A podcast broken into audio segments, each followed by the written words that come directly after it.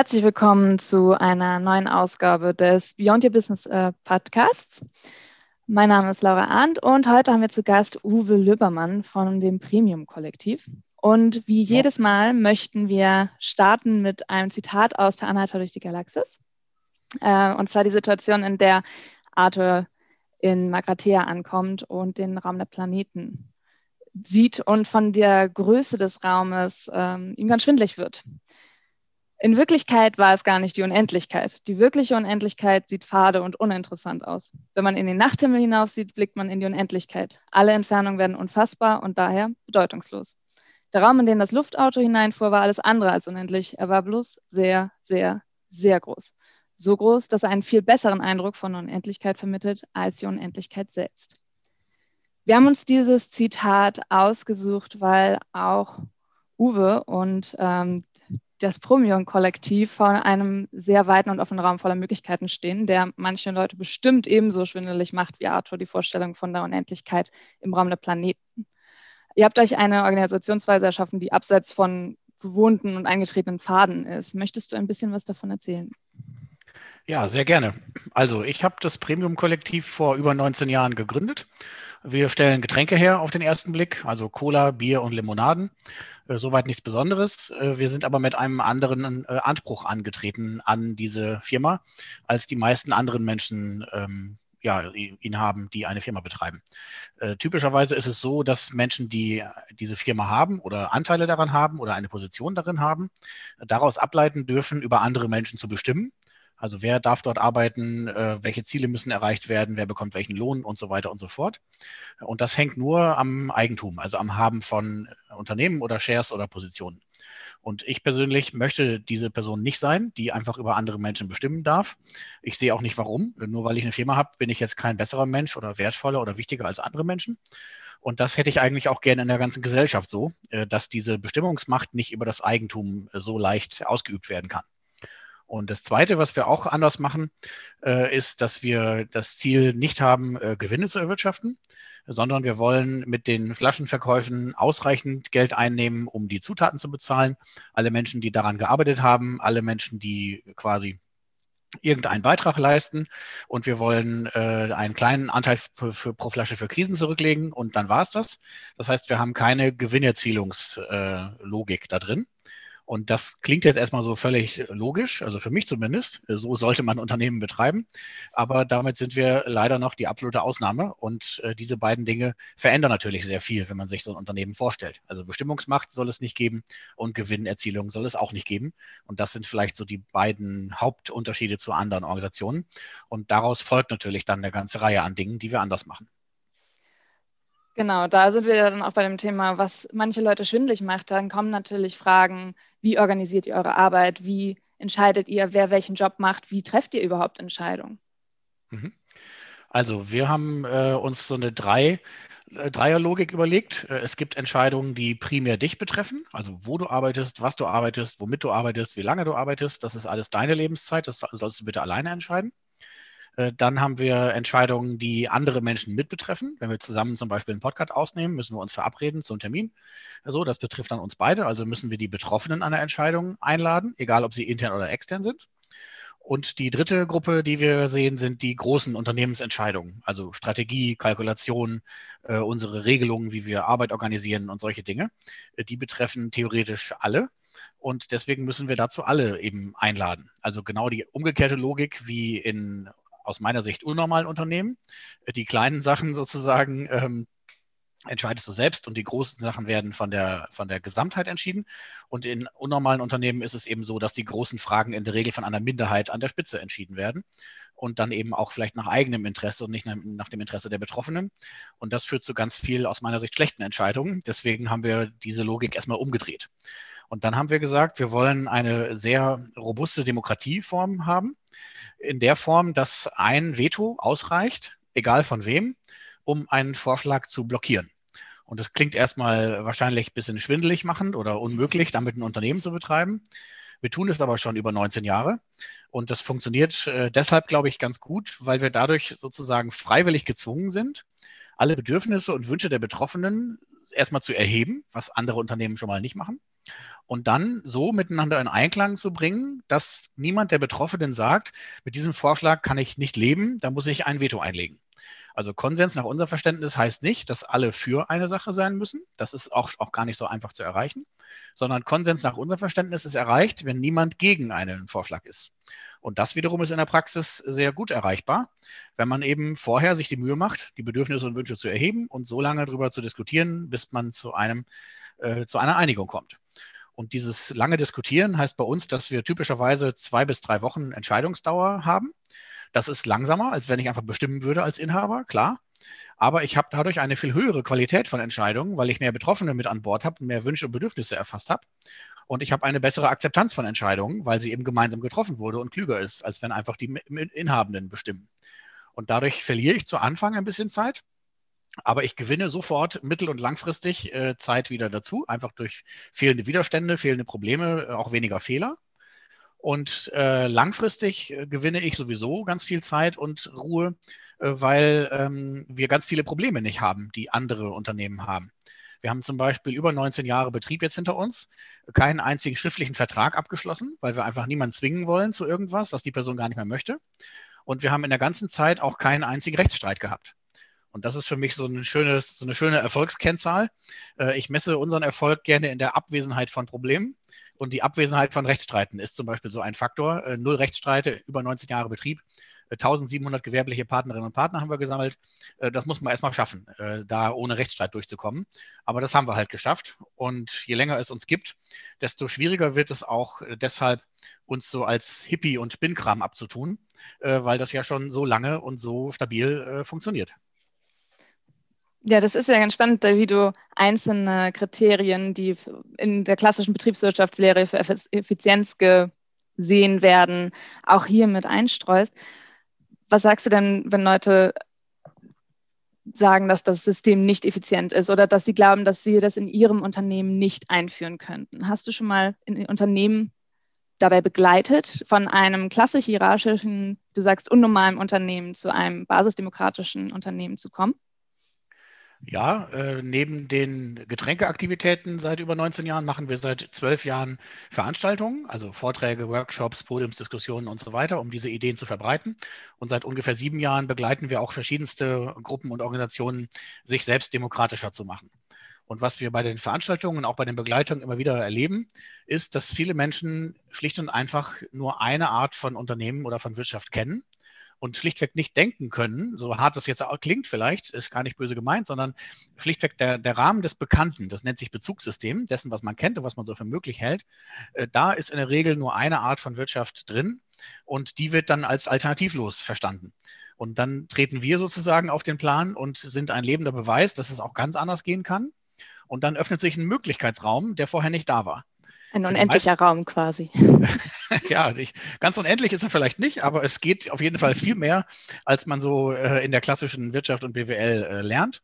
Und diese, dieses Bezugssystem, das ist mir mal erklärt worden, ist für die meisten Menschen ja auch so dieser Wohlfühlbereich, ne? was du so kennst und was du für normal hältst und darin bewegst du dich. Und Schritte daraus sind für viele Menschen erstmal so unkomfortabel und sind unbeliebt, einfach nur weil es aus dem Gewohnten herausgeht. Also kleine Lockerungen beispielsweise, den Schichtplan selbst bestimmen zu dürfen in einer Abteilung und nicht von oben bestimmt zu bekommen. Ja, sowas. Und wenn wir jetzt aber sehr weit außerhalb dieses unnormalen Rahmens oder des Standardrahmens uns bewegen, dann setzen wir damit einen Anker, ist mir mal erklärt worden von der Psychologin. Und dieser ist eben sehr weit außerhalb und dadurch entsteht dazwischen ganz viel Raum. Worauf ich hinaus will, ist, es ist gar nicht unbedingt unser Ziel, unsere Art von Wirtschaft und Umgang mit Menschen eins zu eins auf andere Unternehmen zu übertragen. Das wäre auch naiv, weil andere Unternehmen andere Vorgeschichten haben, in anderen Branchen arbeiten, andere Menschen andere Voraussetzungen haben und so weiter. Was wir aber tun können, ist, diesen Möglichkeitsraum aufzumachen und andere einzuladen, sich dahin mit uns ein bisschen zu entwickeln. Und da gibt es drei Dinge, die in allen Organisationen und Gruppen gleich waren, die ich bisher begleiten durfte. Und die Bandbreite reicht von äh, Hippie-Kollektiv, die sich ein Schiff gebaut haben in Hamburg, über kleine, mittlere Unternehmen, äh, Konzern bis hin zu einer Regierung war dabei, nämlich die der Arabischen Emirate. Und da sind überall Menschen, die miteinander arbeiten. Und deswegen sind folgende drei Dinge überall gleich gewesen. Das erste ist, äh, Wandel mit Menschen braucht Zeit. Das kannst du nicht übers Knie brechen, also kannst du versuchen, alles schnell sofort umstoßen, aber dann geht es wahrscheinlich schief. Sondern im Gegenteil, das muss langsam und schrittweise passieren, sonst verlierst du die Menschen unterwegs. Und je größer, je fragmentierter und je älter ein Unternehmen ist, desto länger dauert so ein Prozess auch. Das Zweite ist, wo die großen Potenziale liegen, ist im Blickwinkel mit den Betroffenen sich auszutauschen. Unternehmen, die es gut meinen, machen häufig einen guten Austausch mit den Mitarbeitenden, also die formal dazugehören, die internen. Und das ist schon gut. Aber praktisch kein Unternehmen hört an dieser Stelle auf, sondern die Wirkungen, die das Unternehmen auf andere hat, auf Auftraggebende, Auftragnehmende, auf Nachbarn, auf Mitbewerber und so weiter, die muss man auch mit an Bord holen. Und da liegen in der Regel, weil da sonst nicht hingeschaut wird, die größten Verbesserungspotenziale. Und ein kleiner Kniff, den man machen kann, wenn man sich auf den Weg machen möchte, äh, der funktioniert auch praktisch, also fast überall. Äh, geht so, du behältst die Struktur bei, die du formal hast, auch wenn es eine Pyramide ist, Top-Down, Weisungslogik mit Abteilungen und Silos und so weiter, behältst du bei. Du gibst dir aber das Ziel, diese Struktur möglichst selten zu benutzen. Und dann hast du plötzlich einen riesen Freiraum und kannst alles andere machen. Du kannst Konsensdemokratie machen, du kannst Basisdemokratie machen, du kannst ähm, Rätedemokratie machen, du kannst Delegationen machen, du kannst alles Mögliche machen und kannst rausfinden, was in deiner Organisation mit dieser Vorgeschichte und den Leuten und der Branche und der Situation gerade was Gutes wäre, was funktionieren kann. Und wenn es nicht funktioniert, hast du immer noch die Pyramide in Kraft und kannst reagieren. Und das ist ein ganz eleganter Kniff, der auch den Leuten die Angst nimmt. So nach dem Motto, oh Gott, da kommt jetzt ein Unternehmensdemokrat, der will ja den ganzen Laden umschmeißen. Nee, will ich gar nicht. Äh, ich will nur das Ziel euch vorschlagen, diese Struktur zwar zu behalten, aber so selten wie möglich zu benutzen. Und gibt es da auch Situationen, die dir entweder in deiner Beratungstätigkeit oder auch bei euch selber aufgefallen sind, wo dann doch immer der Zug wieder hin zu den hierarchischen Entscheidungen, zu dem wir brauchen jemanden, der tatsächlich die Entscheidung führt, zu diesem Top-Down gibt. Gibt es da bestimmte Knasus, Knaxus-Punkte? Also wir haben in unserer Geschichte insgesamt dreieinhalb Situationen gehabt, wo wir doch nochmal eine Entscheidung von mir brauchten. Äh, die ersten beiden äh, waren Geschmackssachen. Wir wurden uns nicht einig über das Kunstbild auf den Rückseiten der Etiketten äh, oder über den Text auf der Vorderseite der Etiketten. Und damit hätten wir den ganzen Betrieb lahmgelegt, weil wir keine Etiketten drucken konnten und keine Flaschen bekleben und auf die Reise schicken konnten. Das geht natürlich nicht. Da durfte ich dann mal entscheiden, kein Bild zu machen oder eben eine Mehrheitswahl beim Text. Dritte Situation war eine Fehlproduktion. Passiert auch. Unternehmen machen Fehler. Wir hatten das doppelte Koffein in den Flaschen und mussten laut Gesetz unverzüglich die Flaschen zurückrufen. Das, da, da kann, man, kann man nicht drei Wochen diskutieren. Und die dreieinhalbte Situation war ähm, 12. März 2020, Pandemie steht im Raum, äh, wir müssen jetzt sofort den richtigen Kurs fahren, sonst überleben wir das nicht. Das erzähle ich auch gleich gerne, wie wir das gemacht haben. So, das waren unsere dreieinhalb Momente und über 19 Jahre Betrieb ist das hinreichend selten, dass ich das auch als Erfolg sehen würde. So selten quasi doch noch eine Ansage äh, zu brauchen. Und wir sind auch nicht perfekt, hört man da auch raus. Ne? Also perfekt wäre gewesen, nie eine Ansage zu brauchen, aber wir hatten halt diese dreieinhalb Situationen und äh, dann ist es auch gut, wenn du so eine Struktur eben in Kraft hast. Und in anderen Unternehmen äh, gibt es immer wieder Momente, wo es einfach zum Beispiel rechtlich nicht geht, wo du rechtlich verpflichtet bist, eine Anweisung zu geben, zum Beispiel in der Pflege. Ja, da ist einfach die, die, also das musst du auch dokumentieren. Ich mache nebenbei noch Seniorenpflege. Daher kenne ich das, da musst du bestimmte Dinge, äh, da dürfen nur bestimmte Personen anordnen und die müssen das dann auch tun und das muss auch dokumentiert werden. Da gibt es dann zum Beispiel rechtliche Grenzen. Es gibt auch sachliche Grenzen. Ich habe mal mit einem ähm, Notarzt geredet, der in dem UKE arbeitet und der hat mir erklärt, äh, zu Beginn, wenn die Notfälle da reinkommen, dann gibt es natürlich Zeitdruck und es muss sofort entschieden werden von einer erfahrenen Person mit medizinischem Fachwissen, welche Person ist ein gelber Notfall, welche Person ist ein grüner Fall, darf warten und hat es nicht eilig, welche Person ist ein roter Fall und muss sofort äh, behandelt werden.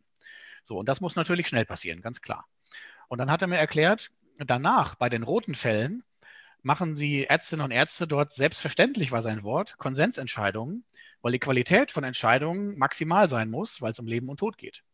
Und das fand ich spannend. Und ich finde das auch völlig sinnvoll, dass in, innerhalb eines Unternehmens manche Dinge auch mal schneller entschieden werden müssen. Das ist ganz klar.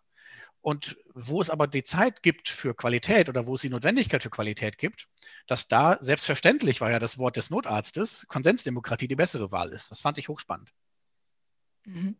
Hast du das Gefühl, dass man für eine solche Art der Zusammenarbeit ein bestimmtes Mindset braucht oder kann man das, kann jeder das lernen?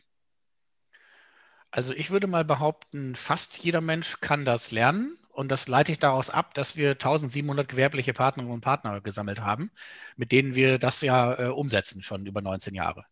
Und es gibt ganz, ganz selten mal Menschen, die ähm, sich da sehr schwer mit tun. Und ich versuche gerade mal so die Brücke zu spannen. Ähm, welche, welche Vorschäden sammeln Menschen an, wenn sie zu lange in unnormalen Unternehmen arbeiten. Äh, da gibt es drei, die wir immer wieder sehen. Und da gibt es eine Eigenschaft von Menschen, die uns immer wieder vor Probleme stellt. Äh, die drei äh, Vorschäden. Ähm, Menschen lernen in der Regel, wenn sie einen Fehler machen, werden sie dafür bestraft. Und das haben wir auch schon gehabt. Da hat eine Person einen Fehler gemacht, hat 400 Euro Logistik-Zusatzkosten verursacht, einfach weil das schlecht geplant war. Und die Person hat dann gemeint, ähm, das zahlt sie, diesen, diesen Schaden. Und ich habe gemeint, nee, nee, äh, Menschen machen Fehler, das ist ganz normal. So. Äh, gerade wenn du in Verantwortung gehst, machst du Fehler. Das wäre jetzt ganz fatal, wenn wir dich damit hängen lassen. Im Gegenteil, das tragen wir gemeinsam. Und natürlich schauen wir, dass der Fehler nicht normal passiert. Das wäre blöd. Aber erstmal ist ein Fehler was ganz Normales und sollte gemeinsam getragen werden. Und diesen Vorschaden sehen wir immer wieder, dass Menschen das, also das sichere Bild im Kopf haben. Wenn sie einen Fehler machen, sind sie dran. Dann werden sie sanktioniert, bestraft, irgendwas. So, das Zweite, was wir immer wieder sehen, ist, Menschen, die in Verantwortung gehen und einen Arbeitsbereich zum Beispiel übernehmen oder übergeben bekommen. Ähm, wir lassen übrigens jede Person jeden Job ausprobieren, die das ausprobieren möchte. Wir schauen nicht auf Zeugnisse und Referenzen und Vorerfahrungen, sondern wir fragen, wir gucken sozusagen nicht in die Vergangenheit, sondern wir gucken in die Zukunft. Was möchtest du machen und was kannst du einigermaßen? Und dann, ähm, wenn Menschen so einen Verantwortungsbereich übernehmen, dann ist häufig die nächste, äh, der nächste Satz, ja, dann brauche ich aber doch Bestimmungsmacht über diesen Bereich. Denn wie sonst soll ich die Verantwortung übernehmen, wenn ich nicht bestimmen darf? Und dann müssen wir immer, immer wieder erklären, äh, ja, du bist ja jetzt bei uns, weil du eigentlich nicht möchtest, dass über dich jemand bestimmt. Und jetzt willst du selber plötzlich doch in die Bestimmungsrolle wieder gehen. Das macht eigentlich gar keinen Sinn. In dieser Rolle als Verantwortungsträgerin oder Träger ist es deine Aufgabe, alle Bedürfnisse der Betroffenen einzusammeln und so miteinander in Einklang zu bringen, dass wir eine Lösung haben, wo keiner ein Veto einlegt. Und das ist sozusagen die Verantwortung, mit der du dann vor, vorwärts arbeiten solltest und nicht jetzt plötzlich doch über andere bestimmen wollen. Das macht gar keinen Sinn. Aber dieser, dieser Reflex, ich habe Verantwortung, also muss ich auch Macht haben, der kommt immer wieder. Und das Dritte, was wir häufig sehen, ist ähm, Menschen, die neu zu uns kommen und zu lange in unnormalen Unternehmen waren, äh, die sind sehr still zu Anfang in unseren äh, Telcos. Wir machen einmal im, äh, im Monat mindestens, in der Krise wöchentlich, äh, machen wir Telefonkonferenzen oder seit neuestem mit Video experimentieren wir rum. Und ähm, da sind die Leute, die neu zu uns kommen, in der Regel still, wenn ich dabei bin. Weil die mhm. gelernt haben, wenn der Chef an Bord ist, hältst du erstmal den Mund. So ist sicherer. Nur will ich aber selber kein Chef sein und ich ich, ich möchte und ich erwarte und ich brauche auch die ehrliche Meinung von allen Betroffenen. Nur wenn ich die ehrliche Meinung von allen Betroffenen höre, kann ich nur auf sie eingehen. Ja? Also das macht gar keinen Sinn, den Mund zu halten. Und das ist immer wieder aber auffällig, dass Leute das machen, die neu zu uns kommen, solange bis sie einmal erleben, dass mir Kontra gegeben wird. Also wenn ich einen Fehler gemacht habe und dann sagt jemand, ey, das ist ein Scheißfehler, ne? hast du total verbockt und dann sage ich, ja, hast du recht, tut mir leid. So, und dann ist klar, okay, hier darf man seine ehrliche Meinung sagen. Und das muss aber immer einmal erlebt werden. Das sind so mhm. diese drei Vorschäden, die wir immer wieder sehen. Und wir hatten auch mal Probleme mit Menschen. Wir haben zwei auch mal rausschmeißen müssen. Also insgesamt zwei in über 19 Jahren. Das ist auch sehr wenig und sehr selten. Bin ich auch stolz drauf. Und bei diesen Personen oder die Personen, mit denen wir Probleme bekommen, sind sowieso in der Regel männlich. Sie sind in der Regel mittelalt. Sie sind in der Regel weiß. Und sie sind in der Regel persönlich unsicher und brauchen dann andere Mechanismen, um sich so eine Art Ersatzsicherheit zu schaffen. Also zum Beispiel eine Person wollte das Vierfache an Geld und einen Firmenwagen und einen Firmenlaptop wie alle anderen. Wir haben natürlich ein Einheitslohnmodell, völlig klar, gleicher Stundensatz für alle, für mich natürlich auch mit Zuschlägen nur nach Bedürfnissen. Wer Kinder hat, kriegt mehr, wer eine Behinderung hat, kriegt mehr. Wer einen Arbeitsplatz zu Hause hat, der hat noch nie ein Büro, war immer schon Homeoffice, äh, der kriegt diesen Platz bezahlt. Äh, und wer eine Behinderung hat, bekommt mehr. Aber eben nicht nach, äh, ich bin hier der weltbeste Vertriebler und brauche deswegen das Vierfache an Geld wie alle anderen. So. Und ähm, das sind so Momente, wo ich jetzt, also aus meiner subjektiven Sichtweise sagen würde, äh, mittelalte weiße Männer, die unsicher sind, mit denen kriegen wir Probleme. Spannende Erkenntnis. Ähm, die Frage, die sich dann natürlich auch stellt, wenn jeder mal den Job ausprobieren kann und ihr nicht nach Zeugnissen guckt, ist ja auch wieder eine Herangehensweise, die eher ungewöhnlich ist, leider auch teilweise. Ähm, was macht ihr denn, um zu entscheiden, wer welchen Job kriegt? Oder wie, wie funktioniert diese Rekrutierung bei euch? Also so ein richtiges Recruiting haben wir gar nicht. Äh, genauso wenig wie Marketing haben wir auch kein Budget für. Wir machen das in der Regel so, wenn wir einen neuen Job vergeben wollen, dann beschreiben wir den so grob, was wir uns darunter vorstellen. und dann fragen wir in unserem Online-Forum, wer das denn probieren möchte. Und in der Regel meldet sich eine Person und die lassen wir es dann ausprobieren. Und wenn das nicht klappt, dann wechseln wir nicht etwa die Person aus, sondern dann bauen wir den Job um. Weil die Person braucht ja einen Job. Und wenn, wenn das nicht funktioniert mit diesem Job, dann braucht sie halt einen anderen Job. Aber wir können jetzt nicht die Person kündigen, nur weil dieser Job nicht funktioniert. So, auch für mich völlig klar. Ne? So rum muss man es machen und nicht andersrum. Mhm. Und das kommt immer mal wieder vor, dass Jobs nicht funktionieren. Und dann reden wir halt drüber und bauen den Job um und müssen halt eine andere Person finden, die dann diesen Job macht. Und diese Jobs ändern sich auch laufend. Äh, wir haben früher mal eine Zeit lang so Rollenbeschreibungen gehabt, um die einzelnen Jobs quasi zu beschreiben und zu erklären und auch den Leuten was an die Hand zu geben, wie dieser Job ungefähr äh, gemacht werden sollte. Und das hat sich so oft geändert, dass wir irgendwann aufgehört haben, diese Rollenbeschreibungen zu pflegen. Hat niemand geschafft. Es gibt einfach keine. Es gibt nur so grobe äh, Beschreibungen. Und ähm, das Ganze klingt jetzt vielleicht für manche Menschen auch sehr ähm, ja, fordernd, wenn man einfach keine klare Jobbeschreibung hat. Das ist auch bestimmt so für manche. Aber es gibt was, woran du dich immer entlanghangeln kannst und was dir immer als Orientierung dienen kann. Und das ist eine von meinen drei, behaupte ich mal, Führungsaufgaben, auch wenn das Wort bei uns verpönt ist, ähm, was ich da tue, um das Ganze quasi zusammenzuhalten und auf Kurs zu halten. Ich versuche eine ganz klare Orientierung anzubieten, die da lautet, die Gleichwürdigkeit aller Menschen. So, das ist das Ziel, was wir erreichen sollten. Die gleiche Menschenwürde für alle. Und das ist ja in der Unternehmenspraxis sonst nicht so umgesetzt. Ne? Also die Inhabenden dürfen bestimmen, die Inhabenden dürfen Gewinne ab, äh, ab, abzweigen, die gemeinsam erwirtschaftet wurden, aber das geht halt nur an die Inhabenden und so weiter. Das macht schon keinen Sinn. Und äh, die gleiche Menschenwürde für alle heißt nicht, dass alle Menschen gleich behandelt werden müssen. Jemand, der 50 ist und 30 Jahre Berufserfahrung hat, braucht einen anderen Umgang als jemand, der 20 ist und gar keine Berufserfahrung hat. Äh, jemand, der unsicher ist und schüchtern, braucht einen anderen Umgang als jemand, der vielleicht zu sehr lospoltert, so in Diskussionen. Also der Umgang mit den Menschen ist individuell, aber das Ergebnis muss sein, dass wir alle Wünsche und Bedürfnisse so gleichwürdig wie möglich berücksichtigen und, äh, und behandeln. Und mit dieser Orientierung, die Gleichwürdigkeit aller Menschen, kannst du quasi deinen ganzen Job dir ableiten. Äh, du kannst dir ableiten, wenn wir zusammen einen Podcast machen, dass wir uns äh, zu, einem, zu, einer Zeit treffen, die uns beiden passt dass wir eine Plattform wählen, mit der wir beide arbeiten können, dass wir einen Austausch haben, mit dem wir beide leben können und so weiter. Also da sozusagen die Betroffenen mit einzuladen und immer die Gleichwürdigkeit der anderen mitzudenken. Daran kannst du dich im Prinzip ähm, entlanghangeln. Und es gibt auch Jobs, das vielleicht als letzter Absatz ähm, dazu, die ähm, äh, unbeliebt sind. Also es gibt Jobs, die sind zum Beispiel langweilig. Die werden wir los. Das ist kein Problem. Es gibt Menschen, die mögen das, 500 äh, Excel-Zeilen zu, äh, zu kontrollieren mit Buchungssätzen. Das wird man los. Es gibt auch Aufgaben, die sind vielleicht ähm, komplizierter oder da ist das Ziel nicht so ganz klar, nur so ungefähr der Weg. So, das wird man alles los. Aber die, die unbeliebteste Aufgabe bei uns ist der Verkauf. Also wirklich sich darum zu kümmern, welche Getränkeläden und welche Cafés, Clubs, Bars bieten eigentlich unsere Getränke an und das sozusagen anzustoßen und anzuschieben und die Lieferstrukturen zu bauen. Das ist extrem unbeliebt, weil es einfach auch nervig ist und die Branche ist auch nervig. Ähm, und da haben wir in den letzten Jahren auch richtig Schwächen gehabt und äh, haben in sechs von elf Liefergebieten sogar schon schrumpfende Umsätze gehabt. Es hat aber niemand so richtig gejuckt, äh, obwohl ich da immer darauf hingewiesen habe, weil es ja doch irgendwie schon lief und Unternehmen haben ja immer Geld und so. Das war vielen gar nicht klar, was das eigentlich bedeutet, schrumpfende Umsätze. Und da haben wir jetzt durch Corona einen ziemlichen Schubs gekriegt, äh, weil wir das ganz klar gesehen haben zu Beginn der äh, Pandemie, dass wir die Lieferstrukturen, die dann eben weggebrochen waren mit Cafés und Clubs und Bars, wieder aufbauen wollten. Und wir wussten zum Teil gar nicht mehr, wen wir eigentlich anrufen sollen in den einzelnen Regionen, weil einfach der Kontakt nicht gepflegt wurde. Also Verkaufsaufgaben sind unbeliebt, die wird man schwer los. Und äh, komplizierte Aufgaben sind auch häufig unbeliebt, wird man auch, wird man auch schwer los. Äh, das war's aber. Und das ist aus meiner Sicht auch der einzige Nachteil so einer Struktur, äh, wenn man die Leute ihre Aufgaben selbst sich wählen lässt. Dann hat man nämlich Menschen, die ähm, ihre Aufgaben auch nicht nach Geld aussuchen. Also die werden dann auch nicht in Verantwortung gehen, weil sie dafür mehr Geld kriegen, weil das kriegen sie bei uns nicht, sondern sie gehen dann in Verantwortung, wenn sie in Verantwortung gehen wollen, also intrinsisch motiviert. Und wenn ich das so auf andere Unternehmen mir anschaue, da gehen Menschen in Verantwortung, weil sie mehr Geld wollen und nicht, weil sie vielleicht in Verantwortung wollen. Also das ist schon der falsche, falsche Anreiz gesetzt sozusagen. Äh, und da gibt es Menschen, die mögen das, langweilige Excel-Tabellen zu kontrollieren, die machen das dann und sind damit happy, völlig wertfrei. Ne? Ich würde da schreiend weglaufen, aber es gibt Menschen, die mögen das. Äh, ich wiederum mache es mittlerweile ganz gerne, Vorträge zu machen. So, da gibt es andere, die da schreiend weglaufen würden.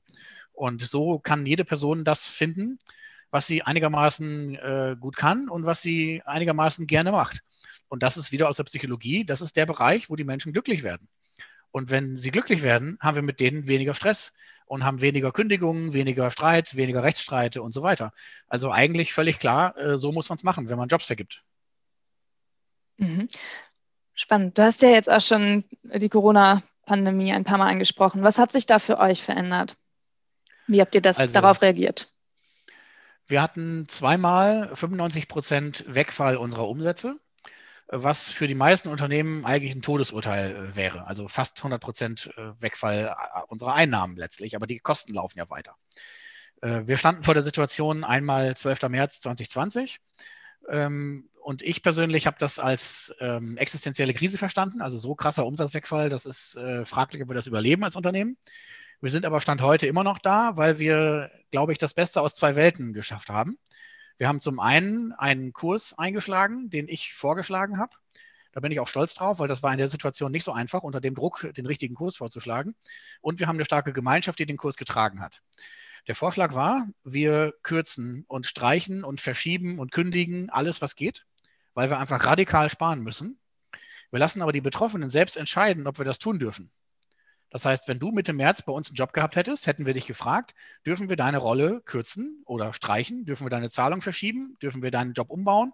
Bitte erlaub uns das, aber du kannst auch Nein sagen, wenn du sagst, du brauchst das Geld. Geht nicht.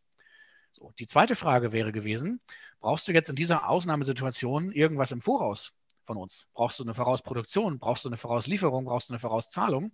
Solange wir das können, kriegst du das. Weil der dritte Satz war, wir lassen niemanden hängen. Solange wir da sind, lassen wir niemanden hängen. Und das war natürlich ein Risiko, rückblickend, unser Überleben komplett in die Hände der Betroffenen zu legen. Nicht ich habe das bestimmt, was passiert, sondern ich habe alle anderen bestimmen lassen und das jeweils in deren Hände gelegt. Und mir war aber klar, dass das funktioniert. Das wusste ich irgendwie. So, nur so werden wir durch diese Krise kommen. Was ich nicht kommen sehen habe, ist, wie gut das funktioniert hat. Wir hatten für drei Monate äh, Regelbetrieb Rücklagen gebildet. Wir sind also Hippies, aber wir sind nicht doof. Wir haben gespart so. Und ähm, nach drei Monaten hatten sich diese Rücklagen mehr als verdreifacht. Wir hatten also zum, äh, zwischenzeitlich fast 100.000 Euro auf unseren Bankkonten liegen, mit denen wir arbeiten konnten, von denen natürlich ähm, 60.000 nicht uns gehörten, ja, aber ähm, es wurde uns sozusagen anvertraut, damit wir allen anderen, die was brauchen, helfen können. Und dadurch waren wir Umverteiler in einer Phase der großen Unsicherheit, auch für mich, also das war enorm anstrengend, kann ich rückblickend sagen. Das ist jetzt so leicht erklärt, ne? so mal eben diesen Kurs vorschlagen, aber das war enorm belastend äh, für mich auch. Aber es wurde uns sozusagen gedankt dadurch, dass alle, die gerade was über hatten, es quasi in den Kreis gegeben haben und alle, die was brauchten, was bekommen haben. Und dadurch haben mehr von letzteren wirtschaftlich überlebt. Und wir haben in der Krise gezeigt, dass wir das Wort Gemeinschaft nicht nur sozusagen in guten Zeiten leben, sondern dass wir gerade in der Krise voll in die Gemeinschaft gehen und das hochhalten. Und das hat dazu geführt, dass wir die ersten neun Monate der Pandemie überstanden haben. Dann haben wir Staatshilfen beantragt, haben die auch bekommen und sind im Moment in so einer Art Ruhephase, sage ich mal. Einerseits, dass wir versuchen, uns äh, möglichst wenig zu bewegen, in Anführungsstrichen, also abzuwarten letztlich. Äh, möchte unsere Regierung eine zweite Welle haben? Ja, offensichtlich, die haben sie zugelassen. Möchte unsere Regierung eine dritte Welle haben? Ja, offensichtlich, die wird gerade auch zugelassen. Also weiß niemand, wie lange der ganze Spuk noch dauert. Äh, ist unsere Regierung in der Lage, die Impfung schnell genug auf die Beine zu stellen? Nein, ist sie nicht. Also müssen wir mit längeren Ausfällen rechnen. Und wir haben jetzt auch wieder 95 Prozent Umsatzwegfall. Aber wir haben die Staatshilfen bekommen. Da sind wir sehr dankbar dafür. Und diese Staatshilfen investieren wir gerade in den Wiederaufbau des Verkaufs. Das heißt, die Rollen, die wir vorher äh, vernachlässigt haben und auch den Austausch, den wir vorher vernachlässigt haben zwischen dem Orga-Team, das ist bei uns so eine Kerngruppe, wenn man so will, und dem Rest des Kollektivs, äh, da haben wir auch geschlafen, das haben wir nicht gut gepflegt. Und da sind wir jetzt gerade auf diesen beiden Feldern äh, seit einem äh, guten halben Jahr unterwegs und bauen den Laden zum zweiten Mal um. Wir haben einmal alle Jobs umgebaut im März und April letztes Jahr. Und dann ab Oktober letztes Jahr haben wir wieder eine zweite Umbauphase gemacht und haben bei uns plötzlich Worte wie äh, Verkauf und Vertrieb, äh, die wir benutzen, die wir noch nie vorher benutzt haben in, in 19 Jahren. Und jetzt müssen wir aber. So, also da sind wir ganz klar in der äh, in einer schlechten Ausgangssituation gewesen, als die Pandemie angefangen hat, was die Verkaufsstrukturen angeht, aber in einer sehr guten, was das Netzwerk angeht. Also wir haben Menschen, die uns stark vertrauen und die uns mehrere 10.000 Euro hinlegen und sagen, macht was damit. So, das muss man auch erstmal schaffen. Ja, das war auch ohne Vertrag, ohne Zinsen, einfach so, wurden 10.000 Euro geschickt. So. Und wir müssen das natürlich bedienen und wollen das bedienen. Und durch diese Gemeinschaft ist aber jetzt auch klar, ähm, wir müssen uns an manchen Stellen bewegen und müssen die Organisation äh, stärken. Wir müssen den Verkauf stärken. Und zwar nicht nur mit den Getränken, sondern wir sind auch dabei, andere Produkte zu entwickeln und auf den Markt zu bringen, die an anderen, auf anderen Verkaufswegen funktionieren und die auch bei äh, Gastronomieschließungen, also bei weiteren äh, Pandemien, äh, funktionieren werden. Ich gehe davon aus, dass es nicht die letzte Pandemie war, sondern dass es nur so eine von vielen war. Und deswegen wollen wir uns ähm, äh, zuerst war die Formulierung pandemiefester aufstellen und jetzt ist die Formulierung, wir wollen uns pandemiefest aufstellen. Und das dauert eine Weile, bis das wirklich klappt, aber da sind wir gerade stark dran und arbeiten viel und konsequent in die Richtung und haben auch so neue Tools eingeführt zum Beispiel. Ähm, vorher war das so, dass Kundenanfragen per E-Mail einfach zu Menschen in Postfächer gingen und dann dort häufig liegen blieben. So, da werde ich wahnsinnig, weil wir haben jetzt echt Jahre, Jahrzehnte an guten Ruf gearbeitet und aufgebaut. Und normalerweise kriegen Getränkehersteller keine Kundenanfragen, sondern sie müssen drum betteln. So, wir kriegen Kundenanfragen und dann sind wir so blöd und lassen die in den Postfächern ver vergammeln. So, da werde ich wütend, aber das war halt einfach so. Und jetzt haben wir so ein System eingeführt, das heißt Nextcloud, kennst du vielleicht, ist so, eine, so ein Kanban-Board unter anderem, wo man halt online sehen kann, wer ist an welchen Jobs dran und wo sind auch Dinge nicht gemacht worden. So, und da waren wir vorher auch schlecht drin. Jetzt werden wir da besser drin und ich glaube, wir werden nach der Pandemie eine stärkere Gemeinschaft haben. Die war vorher schon gut, aber jetzt ist sie nochmal gestärkt. Und wir werden auch ein stärkeres Premium haben, wenn die Pandemie rum ist. Das heißt, auch hier hat die Krise im Endeffekt dafür geführt, dazu geführt, eingefahrene Strukturen nochmal zu überdenken. Und in der Businesswelt werden dann ja Wörter wie Agilität oder Digitalisierung viel gebraucht. Auch die scheinen bei euch ja dadurch vorangebracht worden zu sein ich frage mich, wer hat bei euch denn den Überblick über solche Strategien? Wer über Geld, über was passiert oder auch, auch das alles selbst organisiert? Also Selbstorganisation ist, glaube ich, ein Mythos. Die, die gibt es nicht, sondern es gibt aus meiner Sicht nur Menschen, die Dinge organisieren oder Menschen, die dabei helfen, andere Menschen zu organisieren. In einer gut organisierten Gruppe ist das auf viele Menschen verteilt. Das ist klar, dass nicht an einer Person so viel hängt. Das ist auch, also wäre auch mein Idealbild. Einerseits. Andererseits habe ich jetzt einfach über 19 Jahre Erfahrung, äh, so, eine Struktur sozusagen zu betreuen und äh, zu bekümmern und habe logischerweise mehr Erfahrung als jemand, der seit viereinhalb Monaten bei uns ist. So, die Person kann andere Dinge, die ich nicht kann, aber die Person kann nicht so gut dieses Netzwerk überblicken zum Beispiel. So, und äh, worauf ich hinaus will, ist, ähm, was wir versuchen, ist auch wieder so ein bisschen das Beste aus zwei Welten dass wir einerseits eine starke Autorität haben bei Menschen, die sich entweder fachlich oder aus Erfahrung sehr gut auskennen in bestimmten Bereichen. Beispielsweise Katja ist enorm fit in der Buchhaltung, so, da blickt niemand so gut durch wie sie. Und wenn eine Frage aus der Buchhaltung ist, dann ist natürlich Katja die Person, die man fragt, logisch. Und es wird sehr genau gehört, was sie dann dazu sagt, aber es wird ihr nicht gehorcht. Und das ist der wichtige Unterschied, den wir versuchen zu machen. Auch wenn ich zum Beispiel sage, wir haben jetzt die Strategie, ähm, ist mir gestern klar geworden, wir müssen eigentlich jetzt mit der zweiten Runde Staatshilfen müssen wir investieren.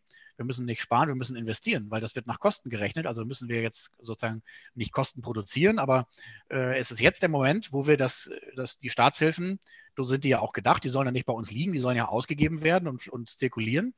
Die müssen wir jetzt in den Aufbau von Verkaufsstrukturen investieren. Und dieses Wort werde ich Mittwoch in der äh, Telco wieder gebrauchen, was ich noch nie gebraucht habe, glaube ich.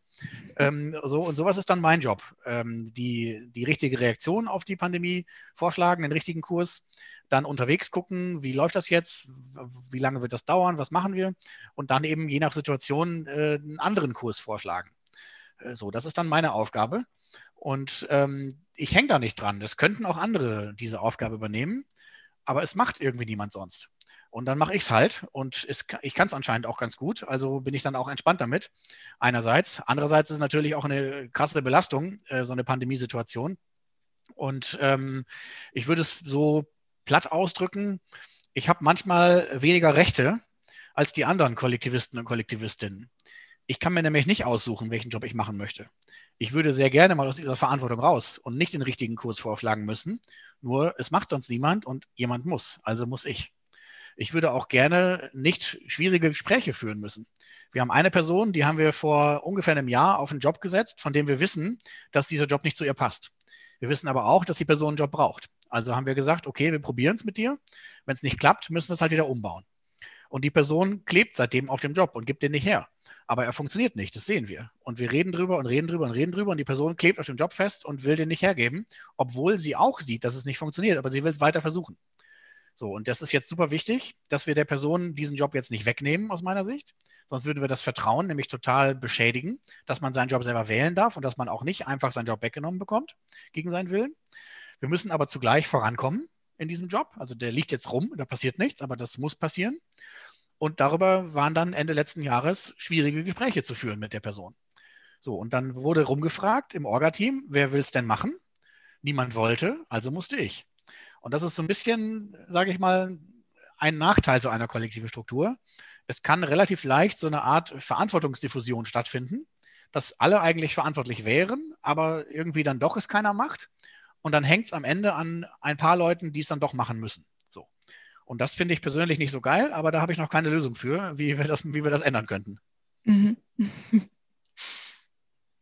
Und wie läuft diese Diskussion über Strategien bei euch ab? Also du hast ja jetzt das Beispiel während der Corona-Pandemie, wo du den Kurs vorgeschlagen hast, gebracht.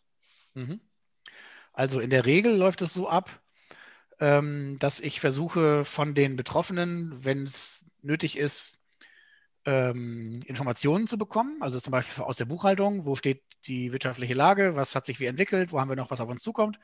Dann versuche ich äh, abzuschätzen, wie sich die Situation mit den einzelnen Mitarbeitenden entwickelt, wie sich die Situation mit der Pandemie entwickelt und versuche mir so eine, so eine Meinung zu bilden. Und dann schlage ich in der Regel einen Kurs vor. Und dem wird in der Regel auch weitgehend gefolgt. Also da wird mir sehr stark vertraut. Äh, aber es wird auch kritisiert und es wird auch hinterfragt. So, ist das jetzt wirklich eine gute Idee und ist das richtig die Formulierung? So, ähm, sollen wir nicht doch lieber was anderes machen? So, da wird schon auch mitgedacht und es wird mir nicht gehorcht. Das ist auch gut so. Aber es wird sehr genau auf mich gehört, wenn ich solche strategischen Sachen vorschlage. Und ich glaube, das ist, äh, so würde ich es zumindest verstehen, ist eine Art von gesunder Umgang also es ist gut, wenn du erfahrene Leute an Bord hast, die sich auskennen mit Strategien oder mit Kalkulation oder mit Buchhaltung oder mit Verkauf. Dann ist es gut, denen genau zuzuhören. Es ist aber zugleich gut, denen nicht automatisch zu gehorchen. Mhm. Das würde ich so unterschreiben.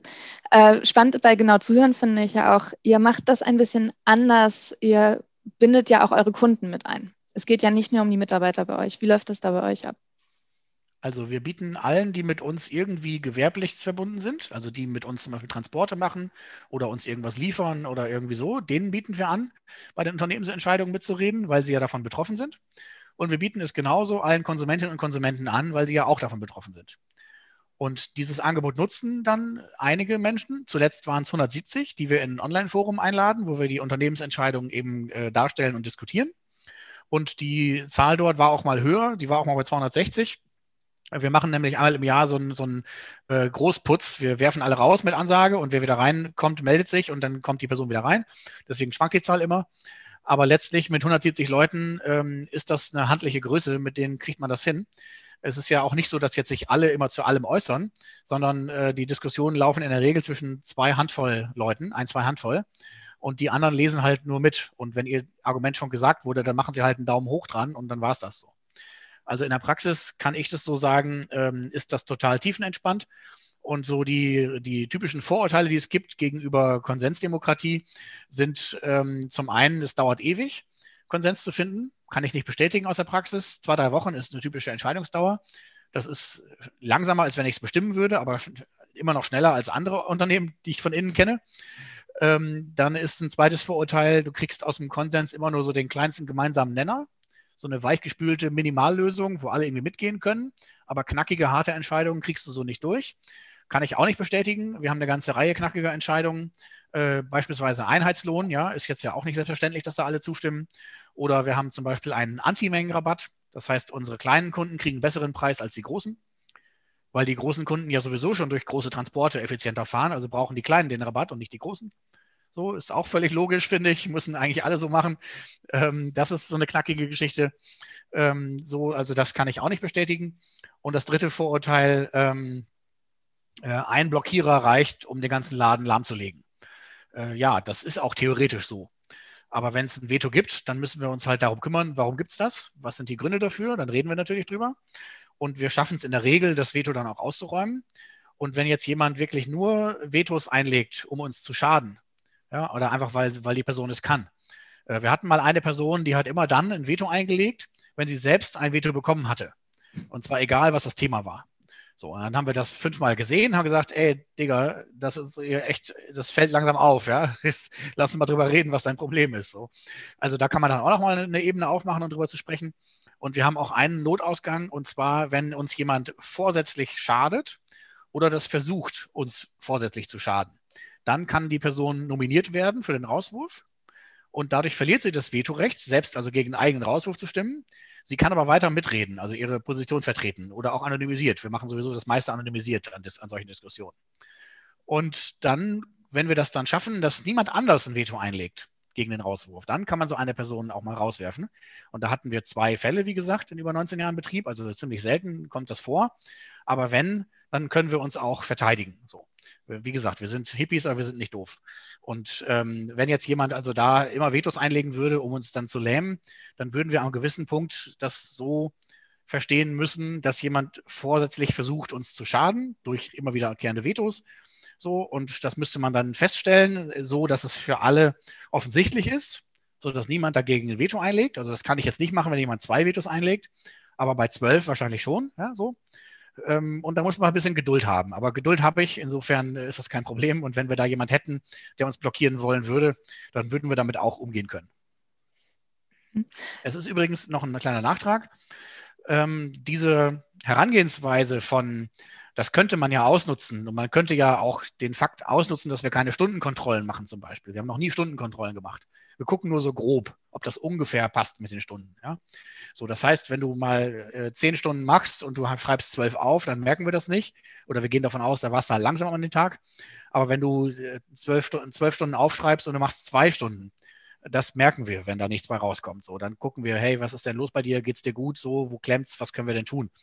So, und ähm, diese, dieses Ausnutzen oder auch das Missbrauchen so eines Vetorechts, ist, glaube ich, eine theoretische Größe. Zumindest gehe ich davon aus, dass ähm, fast alle Menschen in der Regel erstmal gut und vernünftig sind, wenn du ihnen gut und vernünftig entgegenkommst.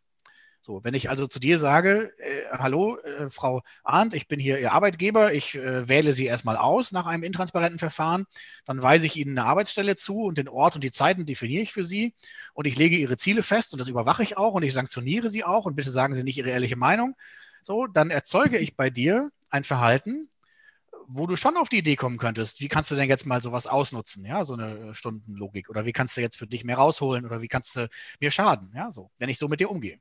Wenn ich aber sage, hallo Laura, schön, dass du da bist, so, äh, hier sind verschiedene Jobs, such dir mal aus, was du gern machen möchtest, wenn es nicht klappt und du Fehler machst, ist kein Problem. Du kannst anderer Meinung sein, du kannst äh, langsam sein, du kannst krank sein, du kannst nervig und anstrengend sein, alles kein Thema. Du kannst nur rausfliegen, wenn du Konsens minus eins hinbekommst. So, das ist eine große Sicherheit. Ähm, und dann lass uns mal losarbeiten und dann gucken wir, wie es uns beiden damit geht. Dann erzeuge ich bei dir ein ganz anderes Verhalten. So, und wenn ich das auf ein Unternehmen denke, dann frage ich mich, wie wenig Probleme könnten andere Unternehmen haben, wenn sie mit ihren Leuten vernünftig umgehen würden. Und wenn ich das auf eine Gesellschaft denke, in welcher Gesellschaft könnten wir leben, wenn wir vom Guten im Menschen ausgehen würden? Ja, es gibt das, ich sag mal, ein Prozent, ein halbes Prozent an Leuten, die sind einfach blöd, ja, die kriegst du nicht in eine Lösung, die wollen auch nicht lösen. So, da kannst du dich auf den Kopf stellen und ihnen entgegenkommen, die versuchen nur, dir noch einen Arm auszureißen, wenn du ihnen eine Hand reichst.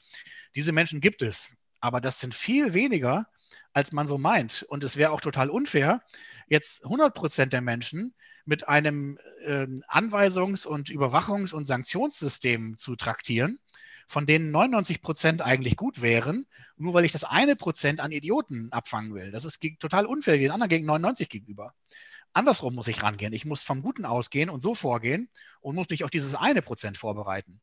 Und ja, manchmal ist es nicht ganz klar, wo das jetzt ist und anfängt, dieses eine Prozent. Da muss man halt ein bisschen warten, ein bisschen Geduld mitbringen.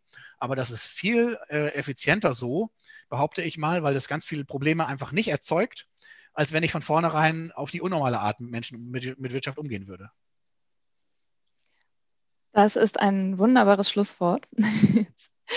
ähm, tatsächlich wollte ich noch einmal auf die Frage eingehen. Vielleicht ist einigen schon aufgefallen, dass ich nicht Tim bin. Es gibt einen bestimmten Grund, warum ich heute das Gespräch mit dir führe. Möchtest du kurz einmal erklären, warum das so ist? Ja, sehr gerne. Also die Anfrage kam ja von Tim Und ähm, ich kenne ihn ja auch schon, ich habe dich ja auch schon mal gesehen und ähm, ich habe so ein Problem damit äh, mit äh, Ungleichwürdigkeit äh, so an vielen Stellen und auch in der Gesellschaft, was Gleichberechtigung von Geschlechtern angeht. Und es ist einfach nach wie vor so, dass diese Gesellschaft männerdominiert ist und dass es äh, in, in den Deu äh, Chefetagen oder Chefinnenetagen von Deutschlands Unternehmen mehr Thomasse gibt als Frauen. Ja, dass immer noch Frauen nur drei Viertel des Lohns kriegen für die gleiche Arbeit wie Männer und dass immer noch Männer sichtbarer sind in, in Medien, in Kommunikation. Und deswegen wollte ich auf keinen Fall einen All-Male-Podcast haben mit zwei Männern, die sich unterhalten, sondern ich habe darum gebeten, dass wir da auch eine Gleichverteilung von Geschlechtern hinbekommen. Und deswegen kamst du mit an Bord und das finde ich super. Ja, das finde ich auch sehr super und ich danke dir in meinem Namen und im Namen von allen Frauen dafür, dass du als weißer Mann so eine Anfrage gestellt hast und dass ich dieses wirklich sehr schöne Gespräch mit dir führen konnte. Ich danke dir für deine Zeit. Ja, vielen Dank dir. Und vielleicht könnte das ja in Zukunft fortführen mit der Geschlechtergerechtigkeit äh, im Podcast und dann auch Menschen mit dazu nehmen, die vielleicht weder weiblich noch männlich äh, sortiert werden wollen. Auf jeden Fall. Ich werde es weitertragen. Danke für den Input. Schönen Tag wünsche ich dir, Uwe.